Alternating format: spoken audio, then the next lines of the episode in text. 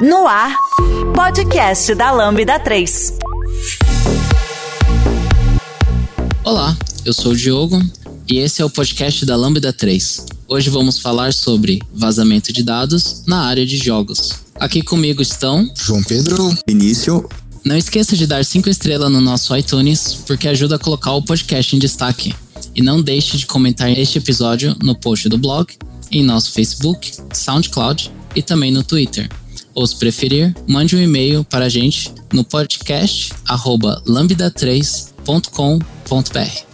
Beleza, gente? Vamos começar aqui falando sobre o tema. Acho que a gente pode definir um pouco do que são esses dados que a gente já tá vazando, né?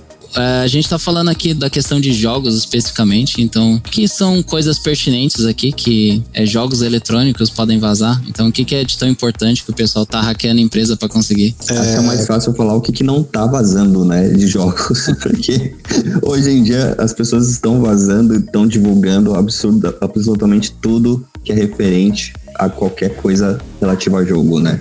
E é engraçado porque tu pega ali jogos que que sempre sai anualmente e meio que tipo, ah, vai sair um novo Assassin's Creed, aí tipo, zero pessoas ficam impactadas com essa informação.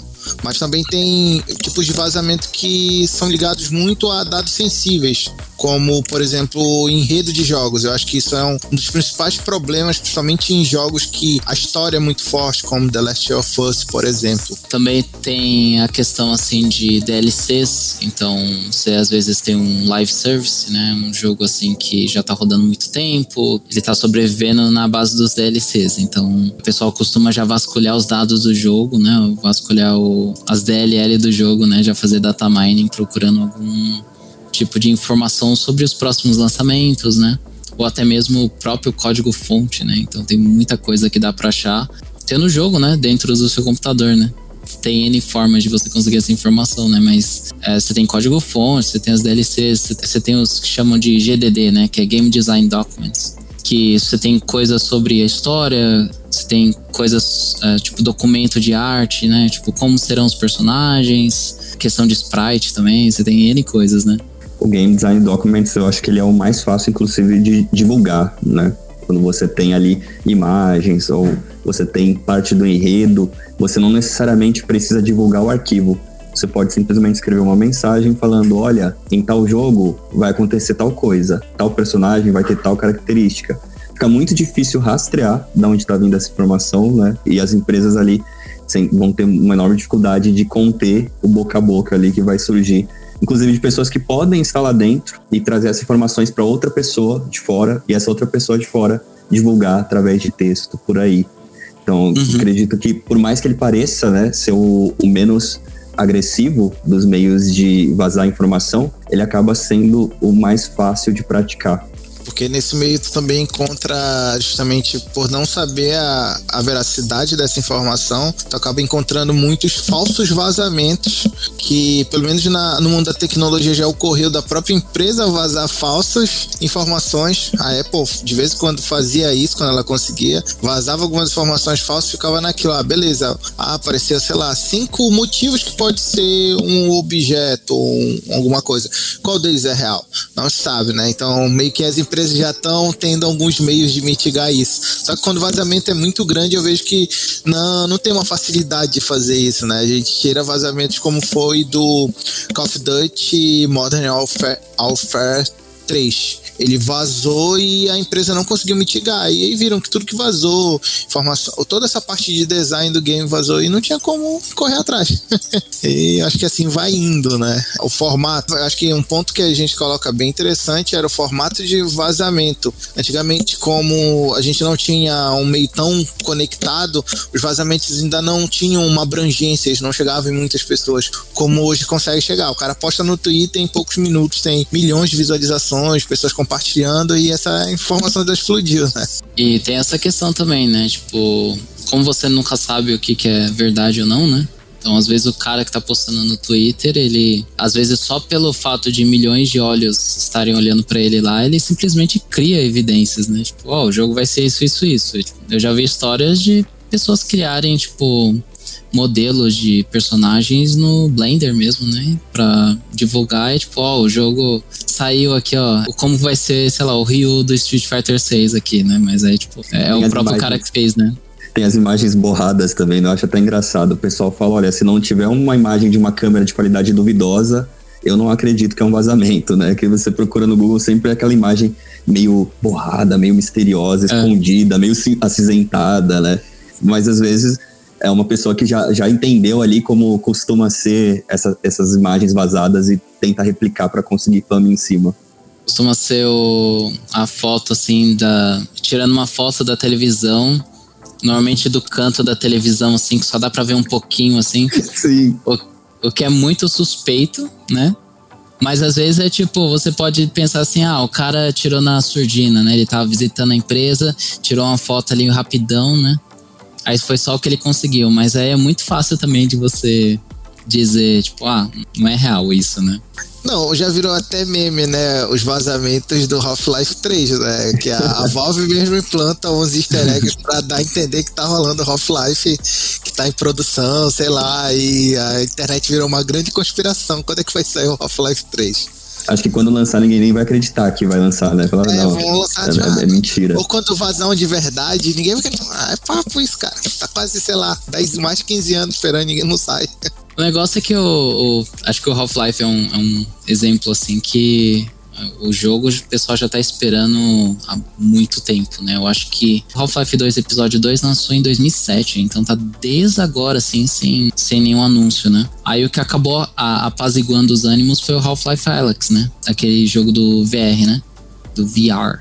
Que acabou acalmando e tipo, ok, agora eu, eu espero mais espero mais uns 20 anos aí até o Half-Life 3 lançar. E o Half-Life foi um. O 2, se eu não me engano, foi um dos que sofreu com vazamento, não foi? Com certeza, cara. Aliás, tem uma história ótima que eu estou doido para contar sobre o, o do Half-Life 2. É, cara, é imprescindível. Qualquer lista que tu pesquisa sobre vazamentos, esse vazamento do Half-Life 2, ele tá assim na história. Porque, se eu não estou enganado, ele não só mostrou que ia sair do jogo, porque teve um build lá, mas também mostrou que como ia atrasar, né? Se eu não estou enganado, algo do gênero.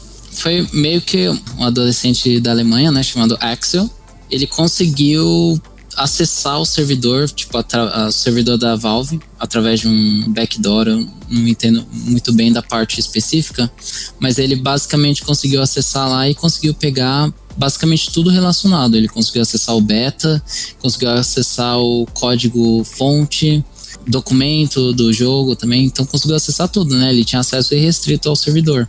Ele foi lá e, tipo, ah, eu, eu consegui acessar ali, tipo, mexendo no servidor. Aí ele passou tudo para uma outra pessoa, que essa pessoa foi lá e postou, né? Online. Então postou tudo isso aí no, nos sites aí, os fóruns da vida. Aí chegou uma hora lá que ele se sentiu mal. Então, tipo, é, é isso que eu tô parafraseando, isso vem de uma entrevista que ele deu pra Eurogamer. Eu vou colocar o link aí na descrição na, do podcast para vocês conseguirem ver. Mas, é, parafraseando aí, né? Ele se sentiu mal, né? Pelo que ele tinha feito ali. Putz, ele foi lá e é uma empresa que ele admira, né? Uma empresa que ele gosta muito. Aí ele chegou assim, tipo, mandou um e-mail pro Gabe Newell, que é o CEO da empresa, e falou assim: Ah, fui eu a pessoa que hackeou seus servidores e pegou o jogo. Se vocês quiserem, eu posso mostrar para vocês como é que eu hackei, como é que eu fiz e como vocês podem melhorar as seguranças. Aí vocês me contratam. Ele foi lá pedir emprego pro cara, depois de ter hackeado e provavelmente causado milhões de danos aí pra empresa. Pra né? ser exato, foram 250 milhões que a Valve perdeu nessa movimentação de quase um ano do lançamento, porque já tava atrasado e foi tipo meio que um escândalo grande, né? O jogo foi. faltava acho que quatro semanas ou quatro dias, eu não me lembro exato, mas acho que era quatro semanas pro lançamento ah, foi, era, era setembro e o, ia ser lançado no Natal desse ano. E aí ele descobriu. E quando ele teve a divulgação, foi tipo, meio que foi escancarado que o jogo estava atrasado. E aí, quando vocês atrasaram mais um ano, aí foi lançado só no Natal de 2004. E aí isso uhum. causou uhum. aí uns 250 milhões para a Valve. É dinheiro de e... troco, de pão pro Game New. Bom, para o que a empresa é agora, com certeza, né? Então, tipo, eles fazem um monopólio ali da, da distribuição de games no PC. Mas Então, enquanto tava toda esse, essa questão ali da, do hacker querendo é, entrar em contato com o CEO, o, o Gabe estava em contato com o FBI, estava querendo já procurar quem que fez. E como a Valve sempre foi uma empresa de muito contato com a comunidade, eles foram pedir ajuda nos próprios fóruns mesmo de Half-Life, chegando assim: "Ah, olá, eu sou o Gabe Newell, CEO da Valve, tipo, a gente precisa de ajuda para achar quem foi o malfeitoso, a gente dá recompensa e tal". Mas os caras tentaram de tudo para achar e não estavam conseguindo, né? Porque Acho que não sei a forma como o cara hackeou, ou talvez pelo fato dele ter passado as informações para um terceiro, que aí esse terceiro divulgou, né? Mas estava difícil. Perfeito, né? é. E basicamente o cara chegou lá e se entregou de bandeja ali pro Gabe New. Então, tipo, ah, eu quero um emprego, aí eu mostro pra vocês como é que segura. E todo mundo fica feliz, né? Só que não foi isso exatamente o que aconteceu. Então, tipo, o cara era alemão, na época ele tinha 17 anos. Então, o que aconteceu foi que, com a ajuda do FBI, eles conseguiram vistos pro Axel, né? e para a família dele. Eles vieram para os Estados Unidos e realmente teve uma entrevista, não com Gabe Newell, foi com alguns desenvolvedores, né? Então teve a dita entrevista só que no momento que o cara voltou pro hotel dele, o FBI foi lá e prendeu todo mundo, né? Então o cara acabou indo para, acabou sendo preso, né? É, por hackear. É crime, pessoal. É sempre importante lembrar que isso é crime. O cara tá aí para provar, né? Exatamente. Só sobre a questão de jogos assim, a gente vai trazer muitos exemplos mas tem muitas histórias assim, questão de vazamento de dados ou hackers relacionados a software, né? E a gente pode até fazer um, um próximo podcast aí sobre isso. Mas é muito comum assim, você vê os caras sendo perseguidos por FBI e aí acabam perdendo o próprio acesso, né? Eles são proibidos de acessar a internet. Porque as leis é, são um pouco arcaicas, né? De como lidar com hackers, né? É, a gente traz tanta importância da internet para nossa vida, mas as leis acabam não acompanhando, né?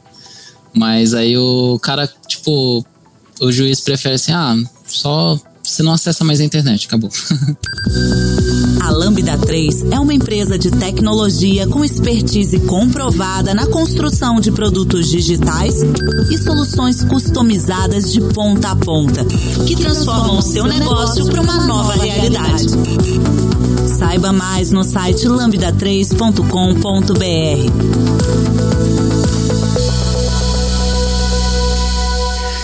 É interessante ver como esses grandes vazamentos são tão graves que o FBI se mete no meio para tentar ajudar a resolver, né? Eu tenho uma grande, eu tenho uma grande sensação de que as empresas estão com dificuldade de lidar com isso e essa dificuldade aumenta cada vez mais porque parece que os métodos, às vezes eles são muito complexos, às vezes eles são muito simples. Que nem o que aconteceu com o Diablo 4 agora, né? A pessoa aparentemente compartilhou e foi gravado através do Discord, porque dá pra ouvir o som do Discord, então muito provavelmente foi gravado pelo Discord. Uhum. E aí, a partir daí, como vai saber quem foi realmente o culpado, né? Será que a pessoa que compartilhou ela estava compartilhando por algum motivo de trabalho? Talvez ela estivesse. Mas talvez a pessoa que estiver, estava gravando tinha outras intenções. E aí, para achar essa outra pessoa. Então, é uma coisa que, que é uma, muito simples, né? A pessoa abriu, compartilhou 40 minutos que foram vazados aí de um jogo que, se eu não me engano, nem, nem estava confirmado ainda oficialmente, né? É uma gravidade que tá às vezes no complexo do hacker que vai fazer uma coisa super mirabolante, vai ser muito difícil as pessoas identificarem, e uma simples gravação de tela, uma simples divulgação de um texto que vai deixar aí um, um baita buraco no fator surpresa aí do, do jogo, né, ou da empresa.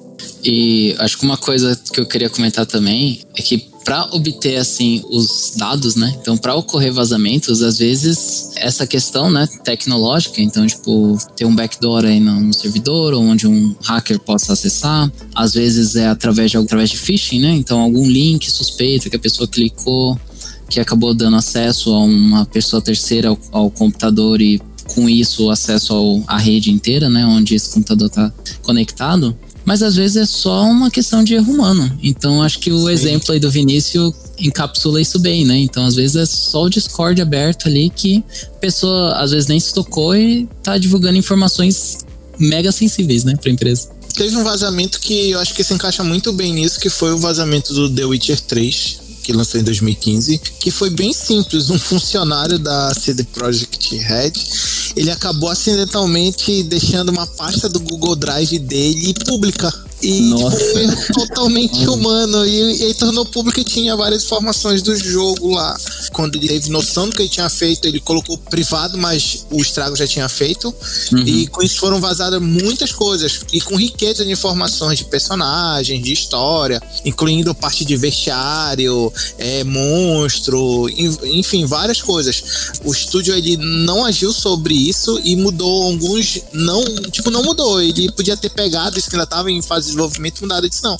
Acabou deixando e a apenas pedindo que os fãs evitassem os arquivos, senão iam ter spoiler. Então ele só estava confirmando que tinha sido vazado, né? Porque não tinha como ele negar, porque tinha sido um drive do próprio funcionário lá de dentro. E uma falha simples e humana, assim, né? Não tinha.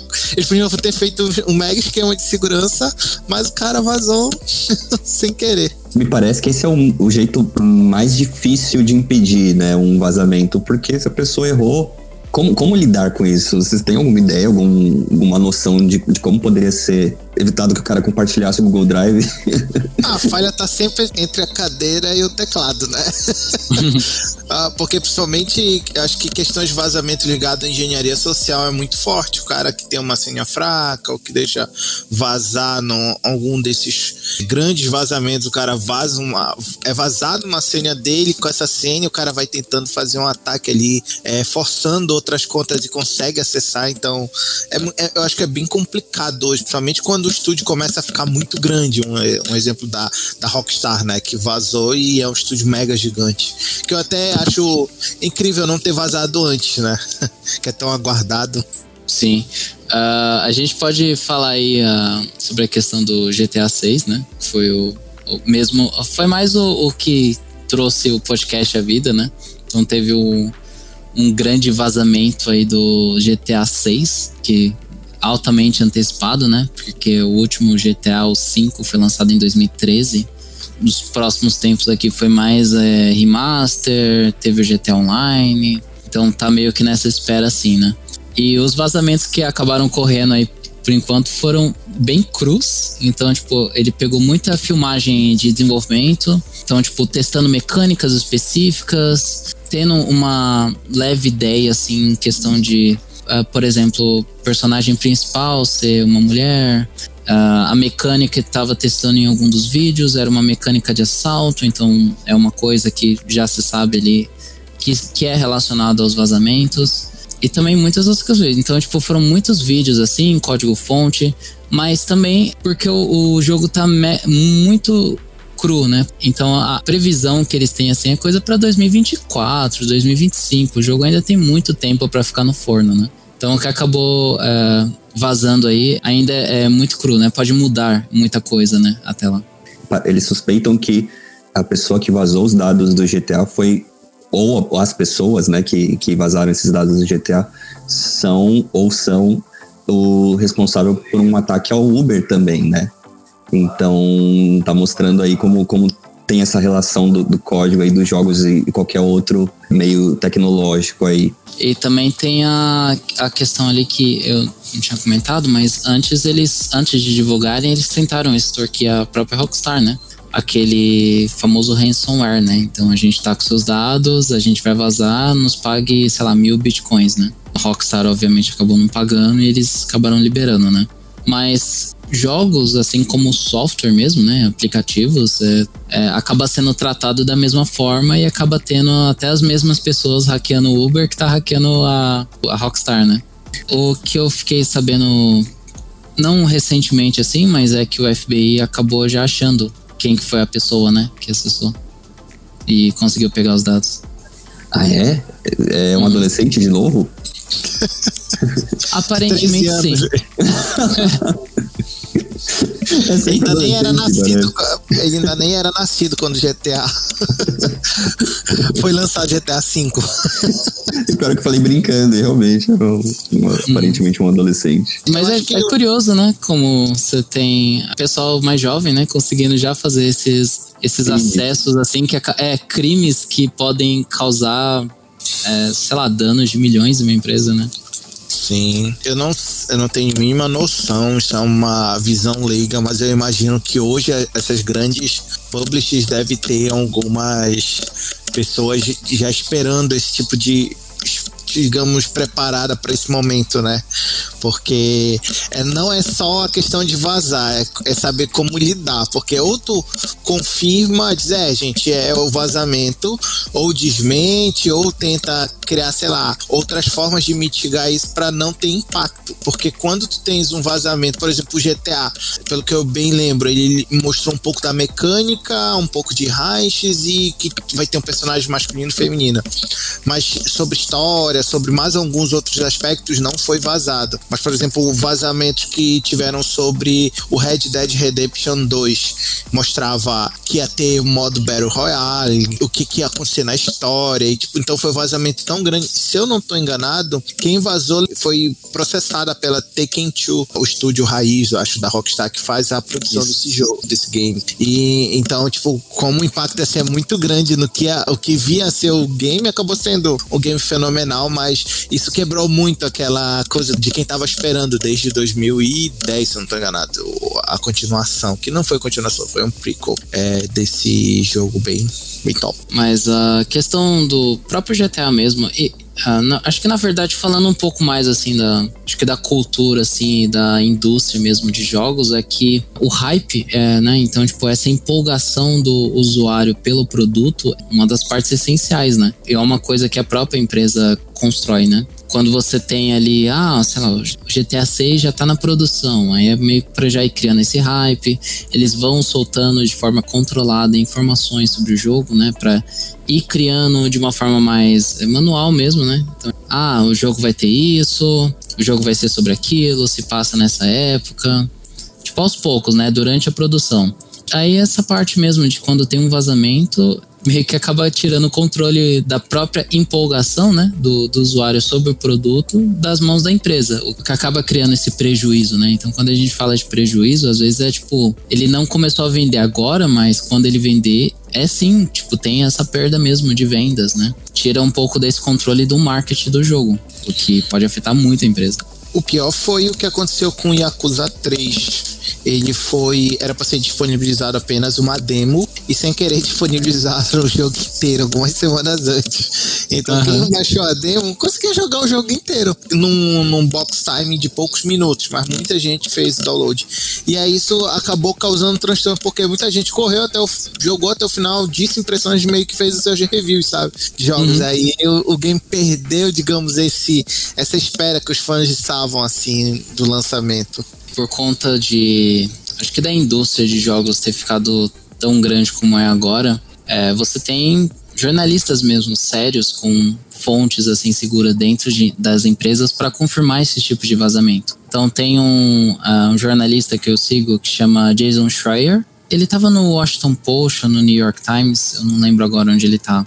Mas ele é um desses jornalistas que já tem muito tempo na indústria e foi uma das pessoas que confirmou o vazamento do GTA 6, né? Então, tipo, ele quem conseguiu chegar e falar, ó, segundo as minhas fontes seguras na, na Take-Two, que obviamente eles não... Funcionários lá não podem falar sobre esse tipo de coisa, se o vazamento é real ou não. É, a gente vai falar um pouquinho mais pra frente quando a gente falar sobre formas de mitigar o dano de vazamentos, mas tem a questão de um contrato, né, o NDA, então que proíbe o funcionário de falar qualquer coisa de dados sensíveis sobre o jogo.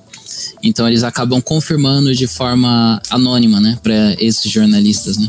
Mas ele foi uma das pessoas que confirmou que esse leak do GTA 6 foi real. Eu fico imaginando como fica o time, né, a equipe que tá trabalhando e descobre, putz, vazou. Deve ser hum. um caos, uma loucura, demissão, outras coisas acontecendo um vazamento que eu me lembro é um vazamento que teve sobre os próximos o roadmap de lançamentos da Nintendo.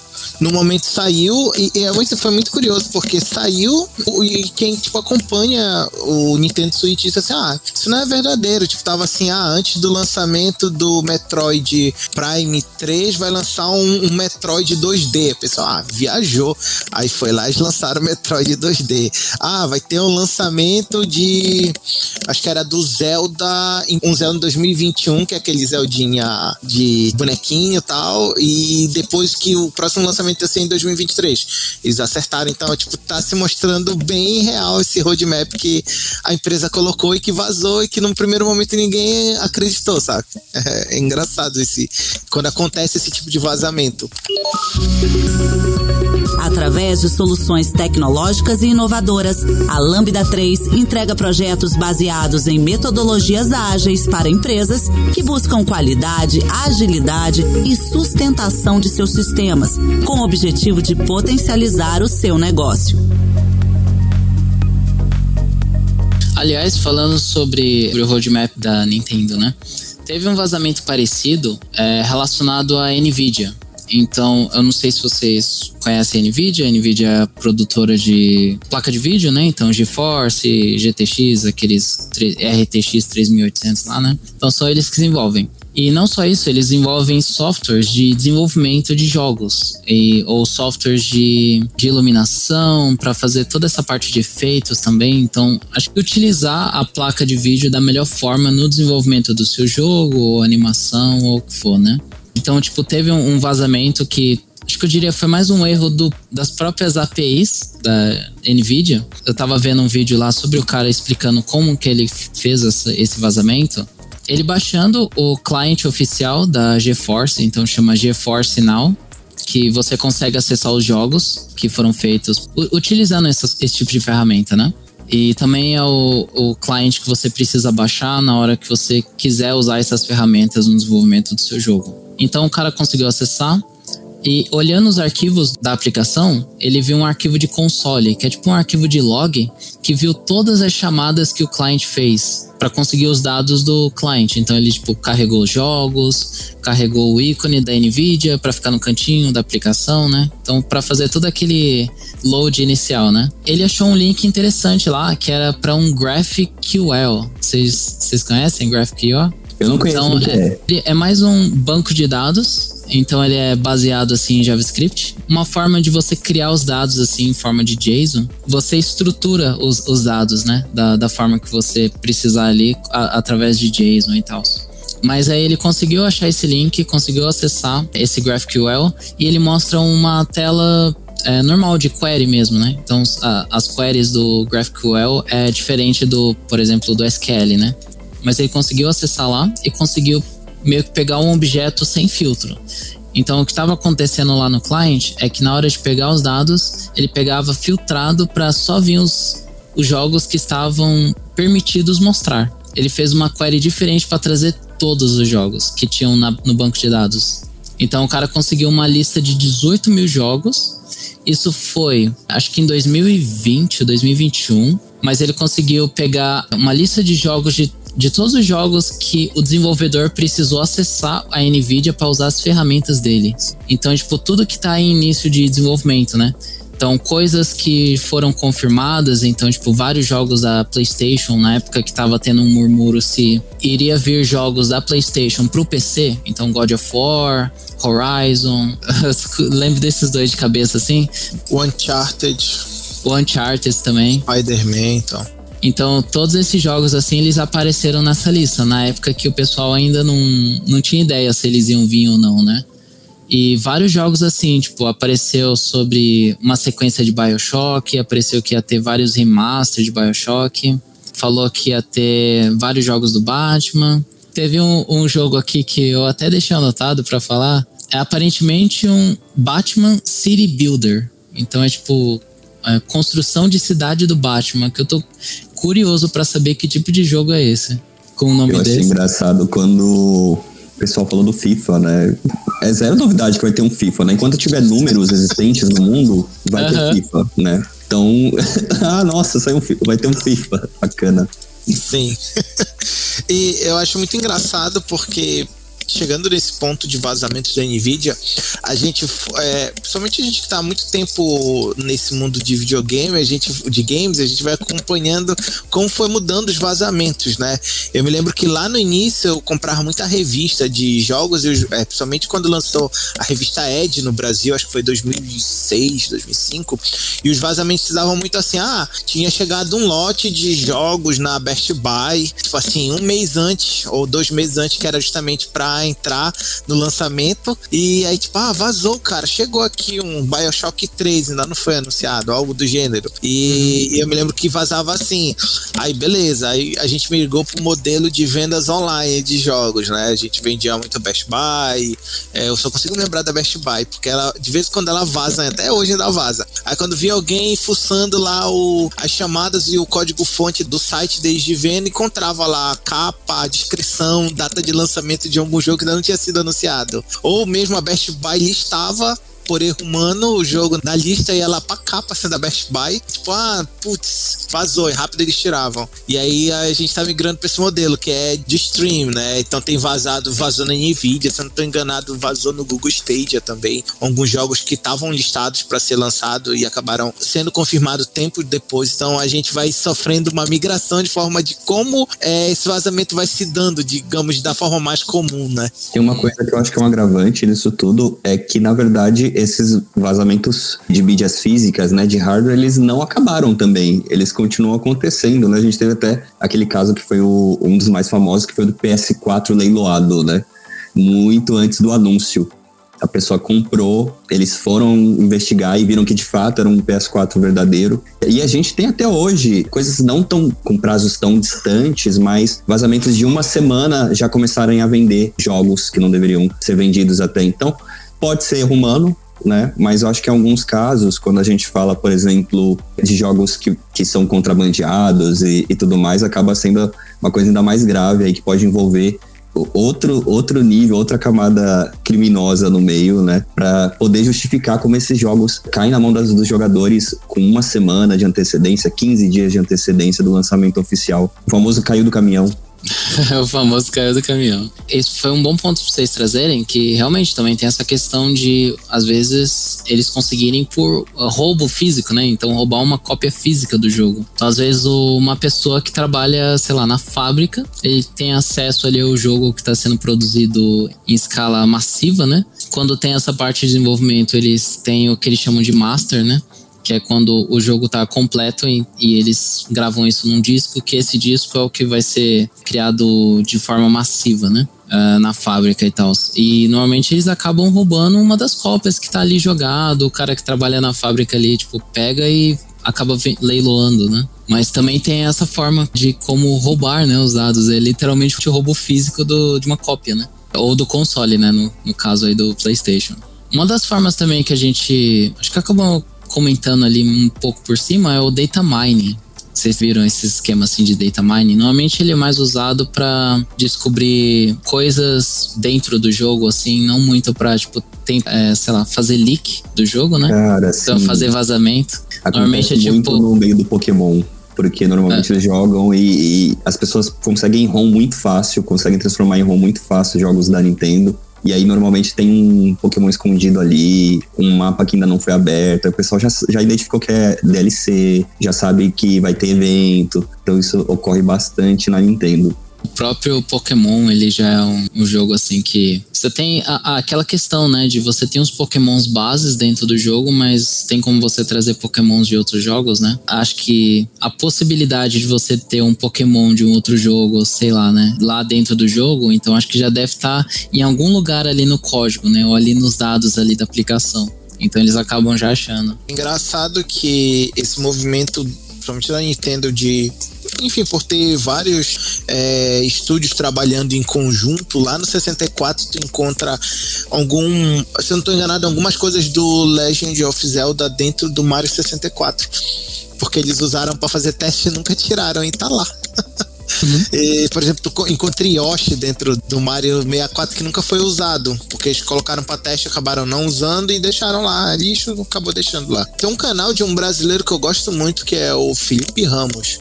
E ele sempre faz uns vídeos que é tipo, quando lança algum residente, ele vai nos fóruns, encontra vídeos quebrando e ele consegue replicar. Aí andando no mapa, ele encontra muitas coisas que, tipo, às vezes você nunca vai ter acesso jogando normalmente. Alguma sala escondida, um, algum personagem que tá assim no limbo esperando a sua vez e nunca usada. É bem curioso isso, cara. É, mas vale lembrar que essa questão assim de data mining, dependendo assim do contrato de empresa assim da produtora mesmo, né, do, do jogo ou da aplicação, também é, uma, é um crime. Então, tipo, mexer no código, assim, mexer no jogo dessa forma é uma forma ilegal também, né? Então, por isso que quando libera esse tipo de dados, costuma ser na surdina também. Você comentou ali da, da história ali de achar coisas dentro do, dos jogos que eles acabaram deixando por lá e tal. Tem uma história que eu acho interessante, assim, é que na época, assim, quando eles lançavam é, demos de jogos em revista, você tinha uma demo do Crash Bash, do Play 1, que mais tarde o pessoal pegou esse jogo para dar uma olhada assim, começou a desconstruir lá no computador, né? Eles viram que tinha o jogo completo lá dentro. Então, tipo, não era só a demo, eles tinha o jogo inteiro lá, que ele tava com uma flagzinha ligada de tipo, demo ligada sim ou não, sabe? Era um booleano lá. Isso aconteceu também com um dos lançamentos recentes de Pokémon, o remake do Pérola e Diamante, que eles descobriram que era o mesmo jogo, que só tinha um código lá que alterava o, o que era um, o que, que era outro. Então, acaba sendo uma descoberta ruim para os fãs também, né? Saber que houve pouca dedicação ali, mas não uhum. muda o fato de que o que eles fizeram não foi certo também. Sim. E normalmente já acaba acontecendo quando a pessoa tem os jogos em mãos, né? E, e de novo, né? Às vezes uh, tem empresas que ligam para isso, tem empresas que não ligam. Isso acaba dependendo muito do que o contrato de termos de serviço da empresa tem. O outro contrato também que tem é o EULA, né? Que é o End User License Agreement. Então, tipo, são todos contratos que eu acho que a gente pode até falar um pouco ali, né? A gente falou muitos aí sobre exemplos, né, de vazamentos que tem, mas eu acho que um, um ponto, assim, que a gente pode concordar é que vazamento sempre acaba acontecendo. Acho que não importa o jogo, não importa o momento ali, em algum momento alguma coisa vai vazar, né? Acho que não tem como a empresa botar uma, uma arma na cabeça de cada uma das pessoas ali e falar não vaza nada, né? Porque sempre alguma coisa acaba vazando. Então, o que a gente tem são formas de como segurar esse dano, né? Então a gente tem certas formas de contrato ali, que são aqueles contratos que a gente sobe assim e acaba nem lendo, a gente só fala que concorda. Então são esse tipo de coisa, né? A gente tem contratos de NDA, que eu comentei brevemente ali, que são Non-Disclosure Agreements que são basicamente contratos de funcionários ou de trabalhadores temporários da empresa, onde eles concordam que, ó, você vai trabalhar pra gente, mas você não pode divulgar nenhuma informação ou essas informações relacionadas ao produto, né? Então tem muito disso não só com jogos, né? Com aplicações. A própria Apple também é, tinha muito disso, né? Eu lembro é, na época que o iPhone, assim, na época Steve Jobs mesmo do iPhone, tinha muita espionagem corporativa relacionada à Apple para saber quais iam ser as novas features, o que, que ia ter de novo lá, né? Que, que a Apple tava meio que bombando, né? Então eles colocavam esse tipo de contrato. Obviamente ainda colocam, né? Mas naquela época era. Eles queriam muito, né, fazer o vazamento disso. Então, tipo, precisava desse contrato. Então, para, por exemplo, beta tester, né? Então, uma pessoa que está jogando o jogo durante o desenvolvimento, que o desenvolvedor precisa daquele feedback para ir adicionando, né? Para ir melhorando o jogo. Então precisa de alguém lá botar a mão no jogo para jogar, né? Para achar bugs, para ver talvez alguma sugestão, alguma outra forma de o que, que pode mudar no jogo, eles precisam concordar que eles não vão falar sobre nada disso, né? Isso é o quê? Tipo, isso não vai impedir a pessoa, talvez, de falar, sei lá, com um parente ou falar com algum amigo ali, mas impede de falar assim de uma de alta escala, né? Então, de falar com um jornalista, né, sobre isso. Então, tipo, de vazar esse dado a larga escala, né? Então, tipo, você tem esse contrato, que é o NDA, você tem o TOS, que é Terms of Service Agreement, que isso é relacionado a serviço, não necessariamente software, mas também tá, é relacionado assim, tipo, jogo, os sites têm TOS. É uma coisa que tem, por exemplo, no YouTube, no Twitch, eles têm é, esses contratos, né? Então, tipo, é, se você for usar o nosso serviço, você tem essas políticas que você tem que seguir, a nossa política de privacidade, né? O que, que a gente vai fazer com as, as suas informações? Já está nessa nesse contrato também. e qual que é o uso esperado, né? Qual que é o uso apropriado para usar a, o nosso serviço e o que você não pode fazer. Então, por exemplo, no YouTube, obviamente, você não pode falar coisas racistas. Se você falar, você tem a conta banida. É, no Twitch é a mesma coisa. Então, isso é, um, é uma política, né? De termo de serviço, que normalmente está nesse TOS. E os TOS é o que a gente acaba vendo assim em site, que é tipo aqueles 200 mil páginas lá que a gente acaba ignorando. Mas aquilo acaba afetando nossa vida, né? Principalmente quem usa os jogos aí, tipo, por exemplo, coisas de data mining pode estar, tá, podem estar nesse contrato. Por exemplo, ou pode perder suporte, ou pode simplesmente bloquear né, o acesso ao jogo, ou ao serviço, né, nesse caso. Uma coisa que eu lembrei agora, tem uma coisa no, na própria Android e na Apple que você não pode desbloquear o root dele, né? Sim. Não sei se você, vocês já viram isso. Já porque eu, eu já tentei fazer root, não vou mentir, não. Né? Ah, o Vinícius sendo preso, saindo do, do podcast preso, né? muito tempo atrás, tá, gente? Quando eu tinha um celular que tava que não atualizava mais, que ele tava ali no, no final da vida útil dele, eu falei, vou experimentar fazer um root para ver se ele volta a ser funcional, né? O, o Android ele dá essa opção de você iniciar algumas coisas, mas ele avisa para você que você está indo para um caminho que eles não vão se responsabilizar, né? Ele tem aquele, aquelas informações de ó, que você vai fazer vai danificar seu, seu aparelho. Então, se você quiser seguir, vai por sua conta e risco. A partir daí, nenhuma garantia, nenhum apoio do tanto do Android quanto da, da Apple ou da qualquer indústria aí, com a Samsung, né? Qualquer marca aí responsável pelo aparelho não vai ser responsabilizada por isso. É, exatamente. Bom, só para deixar claro, assim, essa parte do root é mais uma questão de perder o suporte da empresa, né? Então não é muito a questão de que o FBI vai bater na sua porta, né? Mas é, os contratos acabam falando assim que se você fizer o acesso root do, do software, você está quebrando os termos de serviço, os termos de usuário, né? Você já está saindo um pouco do controle da empresa, então, tipo, ah, se você não está usando o serviço da nossa forma, então, tipo, ok. Mas aí a gente não vai dar mais suporte, né? Você perde o suporte do aparelho e do sistema dele, né? Também tem um outro ali que a gente acabou falando, que é o End User Licensing Agreements, que isso já é mais focado na parte de software mesmo, né? Então, se o TOS é um negócio relacionado a serviço, o End User License Agreement é mais focado entre o, desenvolvedor do software, né, o fornecedor e o usuário. Então, quem que usaria um EULA, por exemplo? Jogos mesmo, né? Então, tipo, se você estiver usando um MMO, um MMORPG, né? Por exemplo, um World of Warcraft da vida. Uma das primeiras coisas que você precisa dar o tick box ali que você leu, né? É o EULA, né? Então, tipo, ah, você está usando a aplicação dessa forma, você tem que usar dessa forma, não pode usar assim, né? Aí, às vezes, pode ter um pouco de confusão, assim, relacionada ao TOS e ao EULA, né? Porque eles parecem um pouco parecidos, né? Os dois são relacionados ao serviço. Só que o EULA é relacionado ao software, né? Então, ao jogo, aplicação que você estiver usando, sei lá, um Adobe, né? Por exemplo, da vida. E o TOS é mais relacionado ao serviço, né? Então, o serviço já é tudo que está englobando, inclusive o software, mas tudo relacionado então em questão de suporte, atendimento ao cliente da empresa, né? Se você tiver algum problema com a aplicação, e também a questão dos seus dados, né? De como os seus dados são usados, né? Que é de política de privacidade, que é muito importante hoje em dia, né? Então, todos esses contratos aí acabam ajudando, né? É para ter um pouco mais de controle e dificultar essa questão de vazamento de dados. E não só dificultar, né? Mas tornar ilegal, né? Então, tipo, é, a pessoa que está comprando o produto e usando esse, esse produto ou serviço, ele está legalmente obrigado por contrato a usar da forma certa. Então, se não usar, aí a pessoa pode entrar com um processo, né? E um processo judicial já não costuma ser o bastante para dificultar ali para as pessoas, né? E alguns é. casos que eles acabam em prisão de fato, né?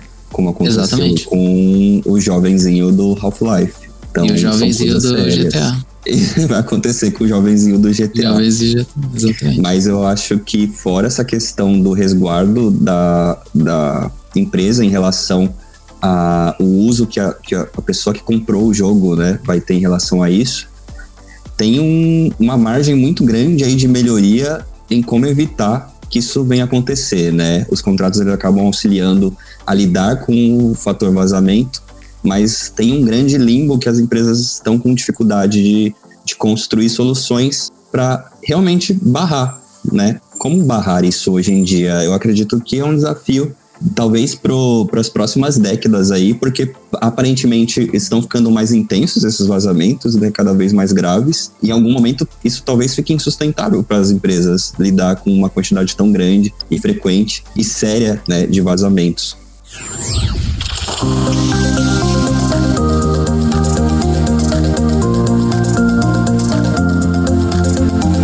Podcast é produzido pela Lambda 3, uma empresa de tecnologia inovadora que pode te ajudar em seus maiores desafios. Especializada em desenvolvimento de software, a Lambda 3 tem experiência na entrega de projetos de maneira ampla e contínua, através de metodologias ágeis que fazem a diferença para o seu negócio. Conheça nossas soluções entrando no site lambda3.com.br.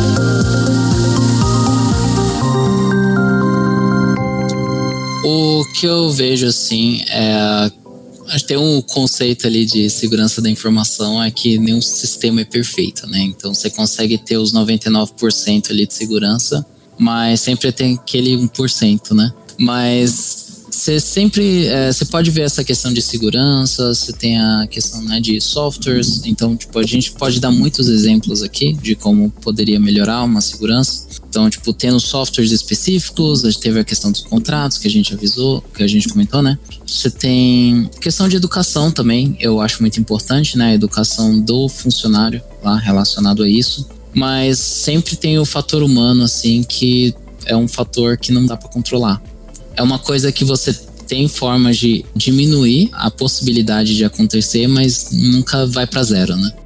Eu, eu, imagino o seguinte, que como eu falei no início do episódio, a indústria dos games ela tem crescido muito, né? Ela é, hoje é maior do que a música, do que cinema. Então tu vai criando empresas gigantes que tem muita gente envolvida e tu não consegue controlar todo mundo. Eu, uhum. fico, eu fiquei, quando tava pesquisando sobre o assunto, eu fiquei imaginando, cara, o que aconteceu com aquele jogo do ET lá no Atari, que, que foi desenvolvido, foi produzido, os caras enterraram no deserto e demorou quase 50 anos para geral conseguir descobrir onde estava e que aquilo era real. Hoje ia ser impossível de ser feito isso por causa do tamanho que a indústria criou. Hoje tem muito mais pessoas de olho em vazamentos, tem pessoas especializadas nisso, como a gente colocou. Então, eu acho que a tendência é só piorar e virar um, um cenário que cada vez as empresas vão ter que tomar umas medidas absurdas ou fora da curva, como em colocar meio que fake news sobre vazamentos, elas mesmas vazarem informações para que fique aquela confusão do que é que seja real, porque, tipo, empresas que são fáceis de rastrear, que são empresas que lançam jogos anualmente, tu já nem fica surpreso. Eu, por exemplo, quando sai algum vazamento de Assassin's Creed, eu só ignoro, que é tipo, é, vai sair daqui a um ano, não tô esperando, mas é, saiu o vazamento do Batman Arkham Collection, que vai sair pro Switch, eu tô esperando até hoje, diz que ia ser 31 de agosto e até agora nada. Pode ser que nunca saia, mas o vazamento é tão aguardado, dependendo da categoria, que as pessoas ficam, putz, vai sair, não vai sair, e, e a gente fica nessa ansiedade, né? Às vezes é bom, às vezes é ruim, mas é, acho que isso é um ponto que sempre a gente leva. É, eu penso como o João, assim, que é um cenário um pouco negativo de futuro, assim, em relação a isso, porque eu, eu tenho muito em vista o que aconteceu com o cenário da pirataria de modo geral. A gente tem um cenário que inicialmente não era fácil você piratear um jogo, você transformar o jogo ali em algo que você possa reproduzir para outras pessoas de modo legal. E hoje em dia a cultura dos jogos craqueados, dos emuladores, das ROMs, elas basicamente fazem parte do que a gente conhece de jogo hoje em dia. Será que o vazamento vai em algum momento chegar a esse nível de não há mais como lutar comum? Se for, acho que é muito triste para a indústria dos jogos. A gente perde uma, uma série de, de fatores emocionais ali que os vazamentos acabam estragando, querendo ou não, mas ao mesmo tempo parece muito difícil ver um cenário em que as empresas vão conseguir se blindar totalmente contra isso. Como o cenário do 1% talvez permaneça crescendo. Eu vejo como uma situação assim de o fato de só eles estarem dificultando Uh, essa questão assim já é o que acaba tirando um pouco o interesse dessa questão de vazamentos, né? Então, tipo, vazamentos são interessantes, você tem muitos olhos, assim, querendo, né? Saber, né? Sobre o que, que vai acontecer, o meu jogo favorito, né? A sequência vai sair aí, tem vazamento sobre o jogo e tal. Mas eu sinto que é algo muito isolado. Então, tipo, a bolha de pessoas que estão interessadas nesse tipo de conteúdo, de vazamentos, eu acho que é muito curta ou muito pequena e não representa os usuários como um todo. Então, tipo, às vezes a pessoa não tem muito tempo para ficar pesquisando sobre jogos. Às vezes a pessoa ela é gamer de que ela gosta dos Resident Evil e é os únicos jogos que ela joga às vezes a pessoa gosta de Stardew Valley, né? Então, tipo, a pessoa só joga aquele jogo. E não tem nada errado com isso. E mas aí, tipo, às vezes as pessoas que estão tipo, fissuradas em pesquisar vazamentos e correr atrás e às vezes ter toda essa todos esses olhos assim, às vezes é uma porcentagem pequena. E eu vejo muito disso por conta de atitudes como as das empresas fazem, um pouco para diminuir ou seja o interesse ou dificultar, né, a, a forma das pessoas acharem esse tipo de informação. Eu queria saber se teve algum vazamento que vocês não acreditaram que era real e que se fez real depois. E aí eu já quero dar um spoiler que eu tive muito recentemente, que foi do Fire Emblem. Simplesmente pipocou as imagens, olha, vai ter um novo Fire Emblem, essas são as imagens e esse é o roteiro. Do nada. E aí vários sites começaram a divulgar como se fosse realmente uma coisa super oficial. Eu olhei e falei, não, não creio, não parece oficial, a Nintendo demorou bastante para lançar alguma coisa, mas quando lançou, era verdade. E aí até ficou marcado que o personagem agora tem um cabelo de Pepsi, que a gente fala, né, vermelho azul. E quando surgiu a imagem, eu falei, ah, não, não é possível que essa cor é a cor do, do, do cabelo do protagonista. E era. Então, esse me marcou bastante. Teve algum que marcou vocês? Tem um que tá me marcando e eu tô curioso, é que rolou um vazamento que eu no Call of Duty Modern Warfare 2, que vai ser no final de outubro, vai ter o Neymar e o Messi como personagem do jogo. Eu tô bem curioso pra saber se isso é verdade. É, isso daí notícia é, é recente porque é de hoje. O próximo Meu. grande lançamento de 2023, o Call of Duty Modern Warfare 2, só chega no final de outubro, mas os fãs procuraram por qualquer informação adicional sobre o jogo de tiro. A novidade da vez é que os jogadores de futebol reais podem aparecer como personagens jogáveis no game.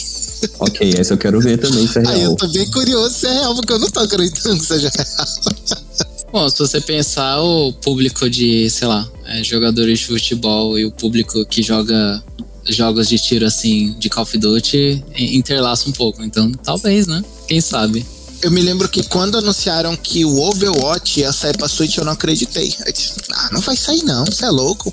É um jogo de PC, tá? Tem em, em computador e tá aí, lançou a versão pra Switch e o meu argumento foi puxão. um jogo que eu não acreditei foi o Street Fighter 6, né? Esse é um jogo que eu tô antecipando pra caramba aí, né? Tá na fase do beta aí, pelo que eu vi. Mas foi quando saiu os designs dos personagens. Então, aparentemente, vazou os designs de todos os personagens, né? Então, tipo, os, a, as artes mesmo, né? E não os, os modelos dos personagens. Mas eu tinha visto assim, tipo, nossa, que design bonito. Seria da hora se eles usassem no jogo, porque isso aí não deve ser real. Mas acabou que confirmou todos eles, né?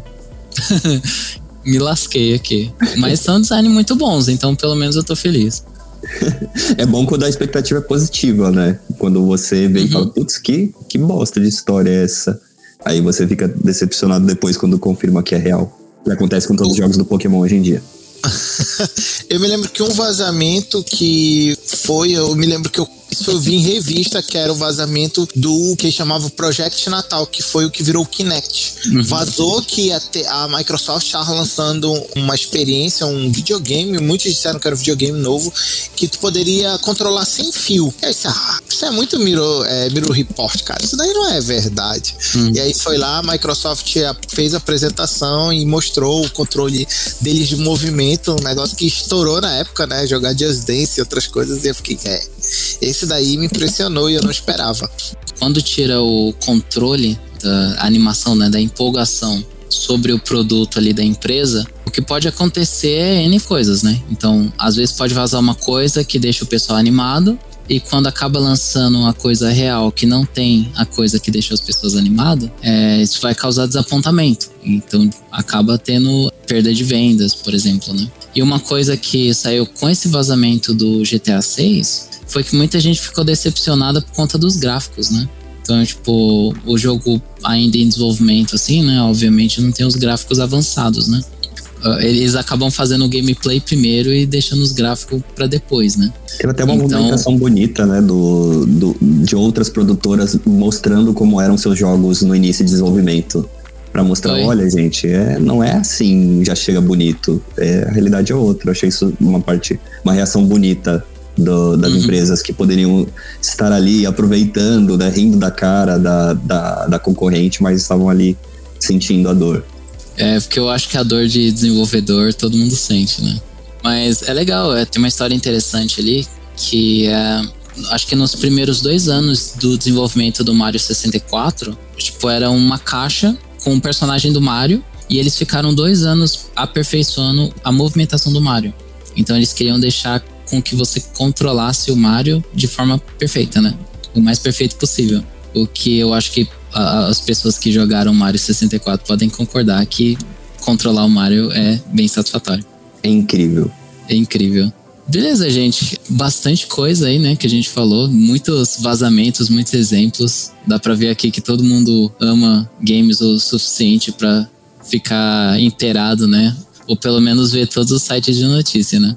Eu acho que agora então, para dar uma finalizada, diz aí o que, que vocês acharam sobre o tema, vocês aprenderam alguma coisa nova aí, alguma mensagem que vocês querem deixar aí para todo, todos os ouvintes? Eu gostei muito do tema.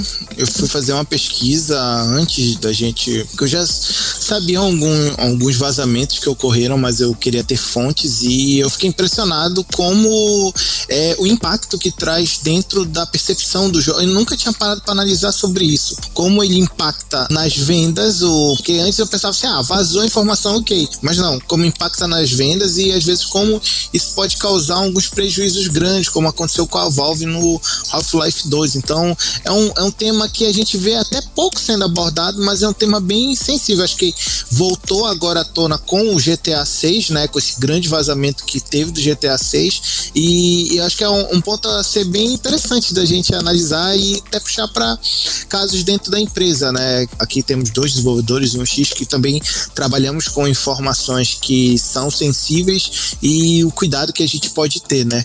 É porque eu acredito que se em grande escala causa grandes problemas, em pequena escala também ele pode ser bem pesado. É um tema que parece simples olhando de fora, mas tem uma profundidade muito grande. A gente transcendeu aqui a questão da tecnologia. A gente está falando de violações, né? crimes de fato. E eu acho que dá para puxar isso também para uma questão de ética, a ética dentro do mundo dos jogos. Né? Nós, enquanto jogadores, podemos atuar em preservar ali a qualidade do que a gente recebe, trazer um incentivo ali para as empresas continuarem trazendo coisas que nos surpreendam. E quando a gente contribui ou apoia de algum modo essas violações, a gente acaba prejudicando toda a indústria de jogos, né? Exatamente. E eu acho que para concluir sobre o tema assim, é muito fácil para nós como jogadores assim pensar que os jogos saem por conta de uma empresa, né? Então, tipo, pensar que uma entidade está lá cuspindo jogos que a gente joga e às vezes vai sair bom ou não, né? Mas os desenvolvimentos levam tempo e levam é, mão de obra de, às vezes, centenas de pessoas, né? Os jogos que amamos, assim, que são AAA, né? Então, os Call of Duty, os Overwatch, são muitas pessoas que estão lá fazendo, é, que estão dando duro, né? É, para fazer os jogos que amamos e, às vezes, esse tipo de vazamento acaba afetando a vida da pessoa, acaba afetando o desenvolvimento dos jogos, né? Tipo, às vezes eles acabam levando mais tempo por causa de vazamentos, né?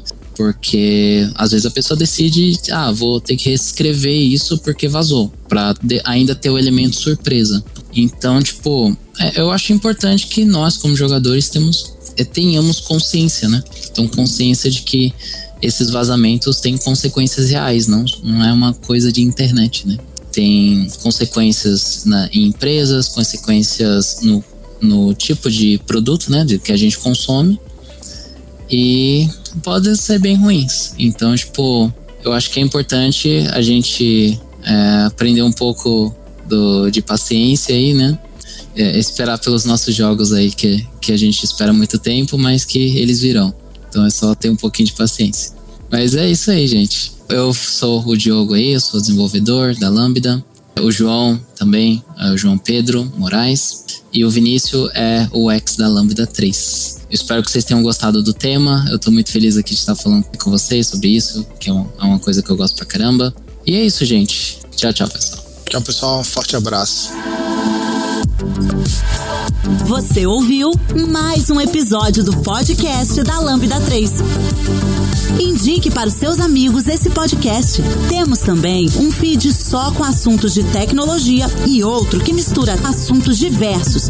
Toda sexta-feira, sempre com o pessoal animado da Lambda 3.